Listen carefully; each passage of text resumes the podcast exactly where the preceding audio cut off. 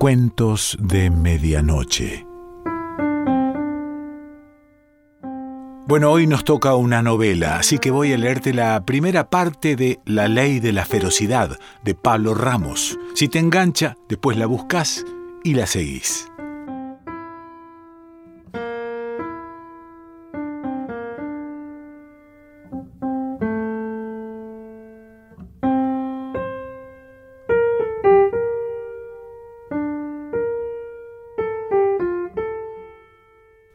Hace casi cinco años, la mañana de julio en que mi padre amaneció muerto, Buenos Aires parecía haberse perdido bajo la neblina. El teléfono suena a eso de las nueve y yo, que no acostumbraba levantarme antes de las once, lo dejé sonar hasta el cansancio. Me levanto, me pongo una camisa y salgo a la terraza baja. Frío que quema en la planta de los pies. Subo hasta la terraza alta. Cuatro escalones hechos en acero perforado, hechos por mi padre.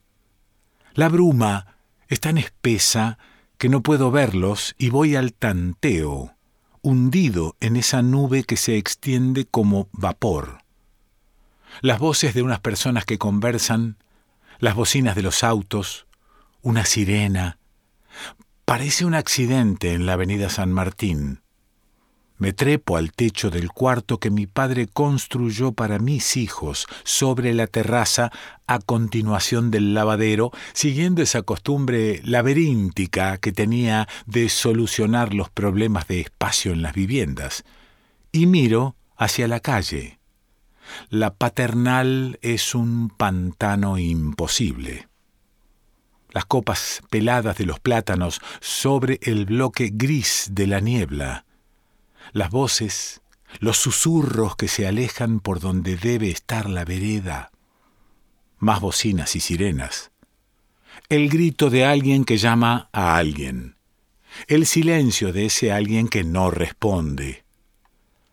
Bajo de las dos terrazas para volver a la cama, y si en vez de bajar hace cinco años bajara en el ahora en que escribo, no encontraría ni las cortinas, ni los muebles, ni el orden, ni la limpieza que encuentro ese día. Tan solo una Fender enchufada a un equipo con válvulas hirviendo, algunos libros, pocos muebles, y en el estudio una máquina de escribir bajo un desborde de páginas escritas.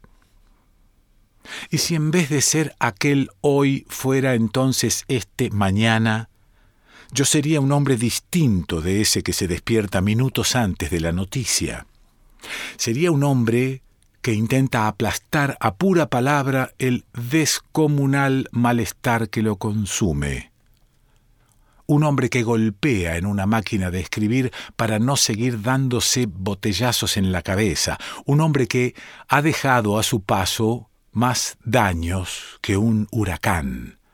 Un hombre que decide empezar de cero. Cinco años separan al hombre que voy a ser del hombre que soy ahora en el pasado, pero sin embargo los dos ya convergen en una mixtura inestable, una unión de partes que no llega a ser la esencia de un nuevo todo. El hombre que lo vive no es el hombre que lo escribe, pero va a comenzar a transformarse en él cuando decida escribir. Y va a terminar de transformarse en él cuando acabe de escribir. Por el hecho de escribir. Yo soy el hombre que escribe, pero aún no lo sabía. Y aquella mañana de niebla y de muerte, bajo de la terraza, y me caliento los pies en la estufa eléctrica. El teléfono vuelve a sonar y sonar, de la misma manera y con los mismos intervalos de tiempo. Entro en la habitación y atiendo. La voz de mi madre, serena, más cerca de la confusión que de la tristeza, me da la noticia. Todavía está en la cama, me dice y entiendo que nadie va a moverlo de ahí si yo no hago algo. despierto a Manuel, mi hermano menor que vivía conmigo, y se lo digo sin vueltas. Manuel inclina la cabeza y casi en silencio llora. En pocos minutos salimos de casa. En la cochera guardo dos Alfa Romeo, el mismo modelo, distinto color, uno negro y uno gris. En el auto negro mi hermano Manuel y yo. Siento una molestia en el bolsillo trasero del pantalón. Me levanto y saco un manojito de billetes de cien. Lo tiro en el cenicero, miro hacia el costado derecho, vuelvo la mirada al frente. Niebla en las ventanillas. Dolor de Manuel que ya no llora. Seguramente juzga que a mí me va a parecer mal tanto llorar. No lo miro, lo intuyo en el límite del campo visual de mi ojo derecho. Debe pensar que cago guita. Le diría que está bien llorar, pero no tengo el valor de contradecir al que soy o al que los demás piensan que soy porque proyecté una imagen inequívoca y estoy convencido de que si volviera atrás esa imagen para revisarla, para ponerla bajo la luz de un punto de vista diferente, todos los juicios que salieron de mi boca se volverían contra mí. Serían la piedra que golpearía en los pies de arcilla de esa imagen de acero y bronce que edifiqué para los demás, para mi padre. Me derrumbaría y no sería capaz de levantarme. Manejo en silencio un auto lujoso. Elijo el camino largo, el que me haga volver de a poco, el camino del puente viejo que me va metiendo en la pobreza lenta pero implacablemente. Es el camino del pasado, o es el camino hacia el pasado, hacia lo que nunca se termina de dejar atrás la Boca y las taperas de la isla, Dock Sud y La Serena. No siento nada, solo vuelvo como un caballo viejo, inconsciente de lo que significa volver, lejos de concebir el fracaso o la resignación inherente a esa palabra. Acceso sudeste. Un partido de fútbol, gente amontonada alrededor de un tacho donde queman todo lo que pueden para soportar el frío. La butaca del Alfa Romeo se calefacciona automáticamente.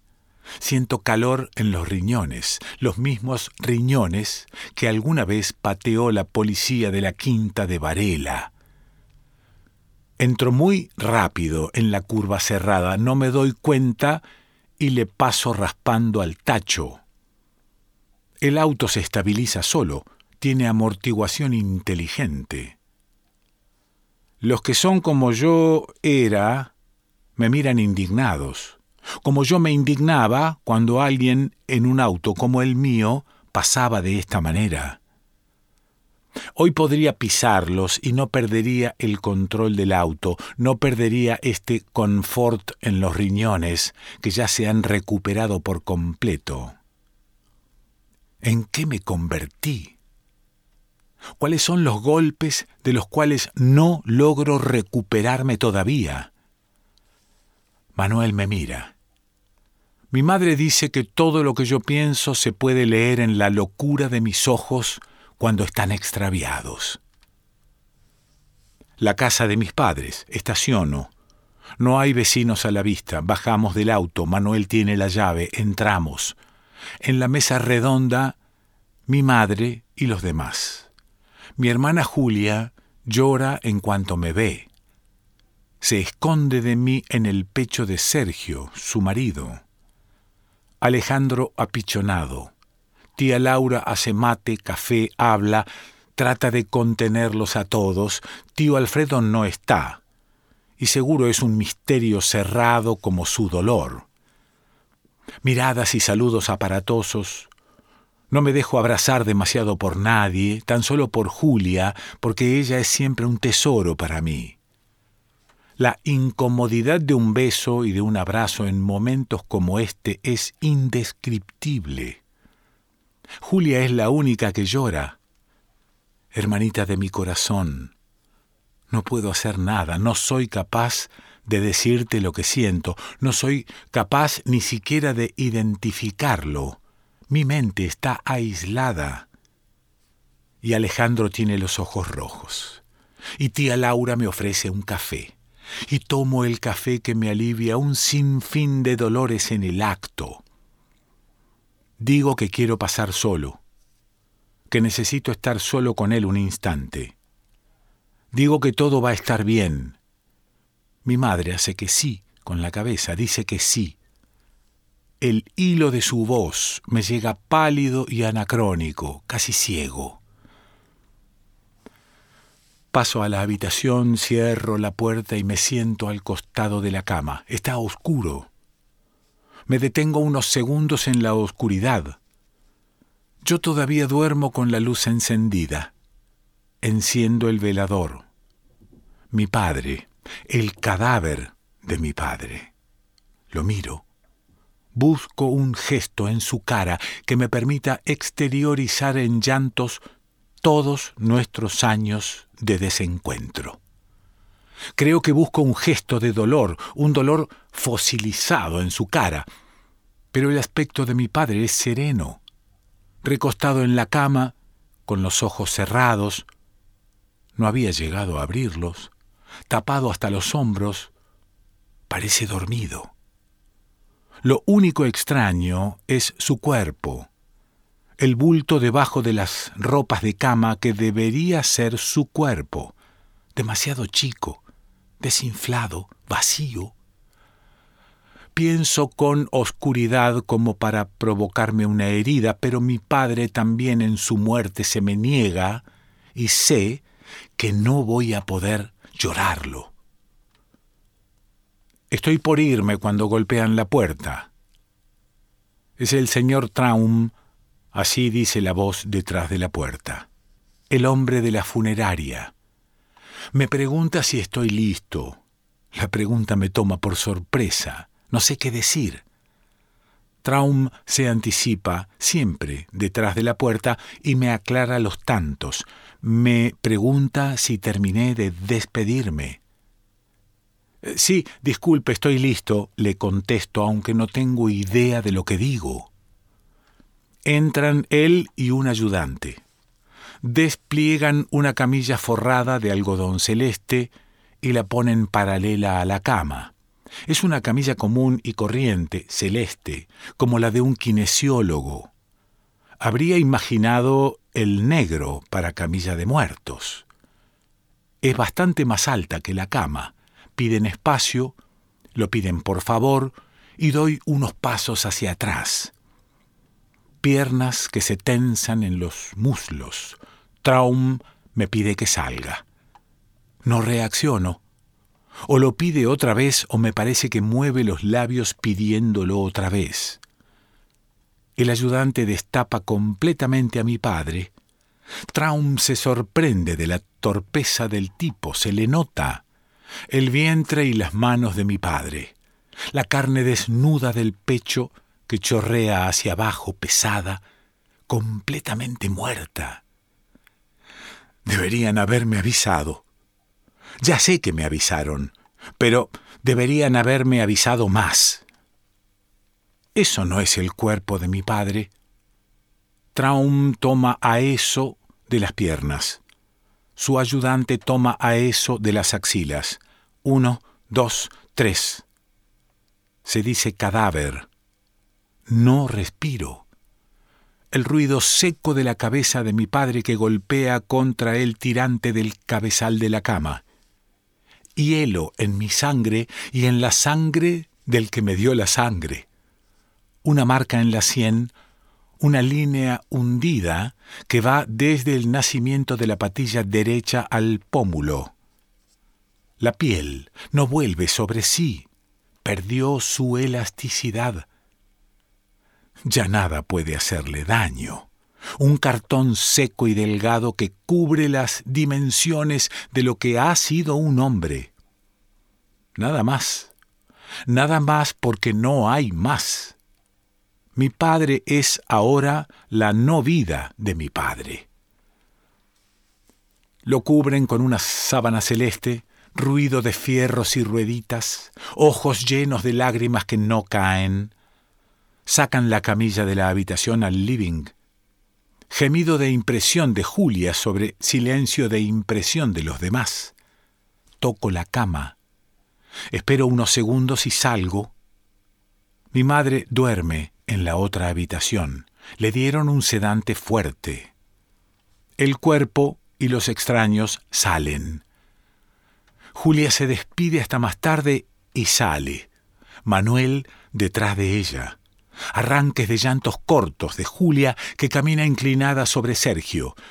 Tía Laura dice que va a hacer unas llamadas por teléfono y Alejandro y yo nos quedamos solos, sentados a la mesa del comedor. Siglos, siglos de silencio. Somos todos iguales, digo, y no sé exactamente qué quiero decir. Busco las palabras para expresarme mejor. No las encuentro. Mudos, dice Alejandro. Sonríe. Sobre la mesa dos cajas de zapatos llenas de fotos. Ayer a la noche se lo pasaron mirando fotos. ¿Quiénes? Papá y mamá. Papá le pidió ver fotos. Golpean la puerta que da al pasillo que da a la calle. Me levanto y abro. Es Traum. Me extiende la mano derecha. Lo invito a pasar y acepta, pero no invade. Se queda cerca de la salida. Me da su tarjeta. En cuanto pueda pase por mi oficina, me dice. Quiero ofrecerle el servicio más adecuado para usted. Entra Sergio con un paquete blanco, me palmea la espalda y va hacia la cocina. No le hagan nada hasta que yo llegue, le digo a Traum. Me contesta que en ese caso vaya lo antes posible y le aseguro que en dos horas voy a estar ahí. Traum es cordial y su cara mantiene el semblante justo, amoldado al respeto por la muerte, pero sin ninguna gota de dramatismo. Más bien es alegre y habla y se mueve con energía, con el dinamismo propio de un ejecutivo. Es el dueño de la funeraria más importante de Avellaneda. Sabe de mí, de mi empresa, y soy digno de que me atienda en persona. Un traje gris topo, una camisa celeste sin corbata y con un cuello enorme que le vuela por sobre la solapa del saco al estilo Fredo Corleone. Alejandro y yo nos miramos. En otras circunstancias habríamos dicho algo al respecto, pero nuestro padre está muerto. Y supongo que ni siquiera empezamos a entender que eso significa que esa posibilidad de padre que había estado en nuestras vidas ha desaparecido para siempre. Sergio se sienta con el mate y abre el paquete de facturas que acaba de poner sobre la mesa. Despido a Traum. Miro a Sergio, siento que en él está a punto de revelarse algo. Quiero decir que algo está a punto de ser revelado para mí y que esa revelación va a suceder en él y en el acto tan simple que está llevando a cabo. Sergio me sorprende mirándolo y yo me hago el desentendido. Parece estúpido, pero de golpe había sentido que Sergio, Alejandro y yo estamos unidos, que somos lo mismo, hijos de hombres de clase baja que tienen la costumbre de comer las facturas así del paquete. Sonrío. Eso no es nada. No alcanza para nada. Saco una foto de una de las cajas de zapatos y la pongo sobre la mesa. Es una de esas fotos viejas, sepia y con los bordes recortados en serrucho. En ella están tío Juan, mi padre y tío Alfredo. Lo sé porque lo sabemos todos. Tienen 16, 13 y 8 años respectivamente, rodeando a su madre. posan con cintas de luto sobre los brazos, la cara seria, asustados, como si el mundo se les viniera abajo. Decía algo, cuñado, le digo a Sergio. Es una foto de la muerte de tu abuelo. Ahora es una foto de la muerte de casi todos, dice Alejandro, porque la única persona viva es tío Alfredo. Tomo un mate y me meto en el baño. Tarde o temprano toda foto es una foto de muerte. Tengo acidez y escupo una bilis amarga en la pileta. Lipotimia. Ya sé, ya pasa. Llevo más de un año sin tomar ni una gota de alcohol y a veces los síntomas de la abstinencia vuelven. Ahora vuelven. El estómago que se parte, la glotis como una piedra, estreñimiento, la cabeza dentro de una campana sanguchera. Tranquilizarse, respirar profundo por la nariz, hacer que entre ese aire que no entra. Me siento en el inodoro y por más que intento no logro nada. Me levanto y abro la canilla de la pileta. Dejo correr el agua, me mojo la mano y con la mano me mojo la nuca.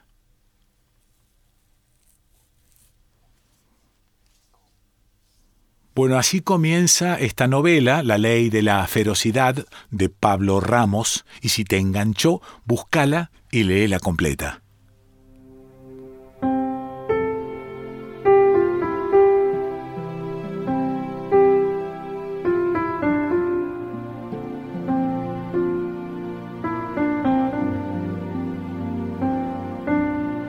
Cuentos de Medianoche.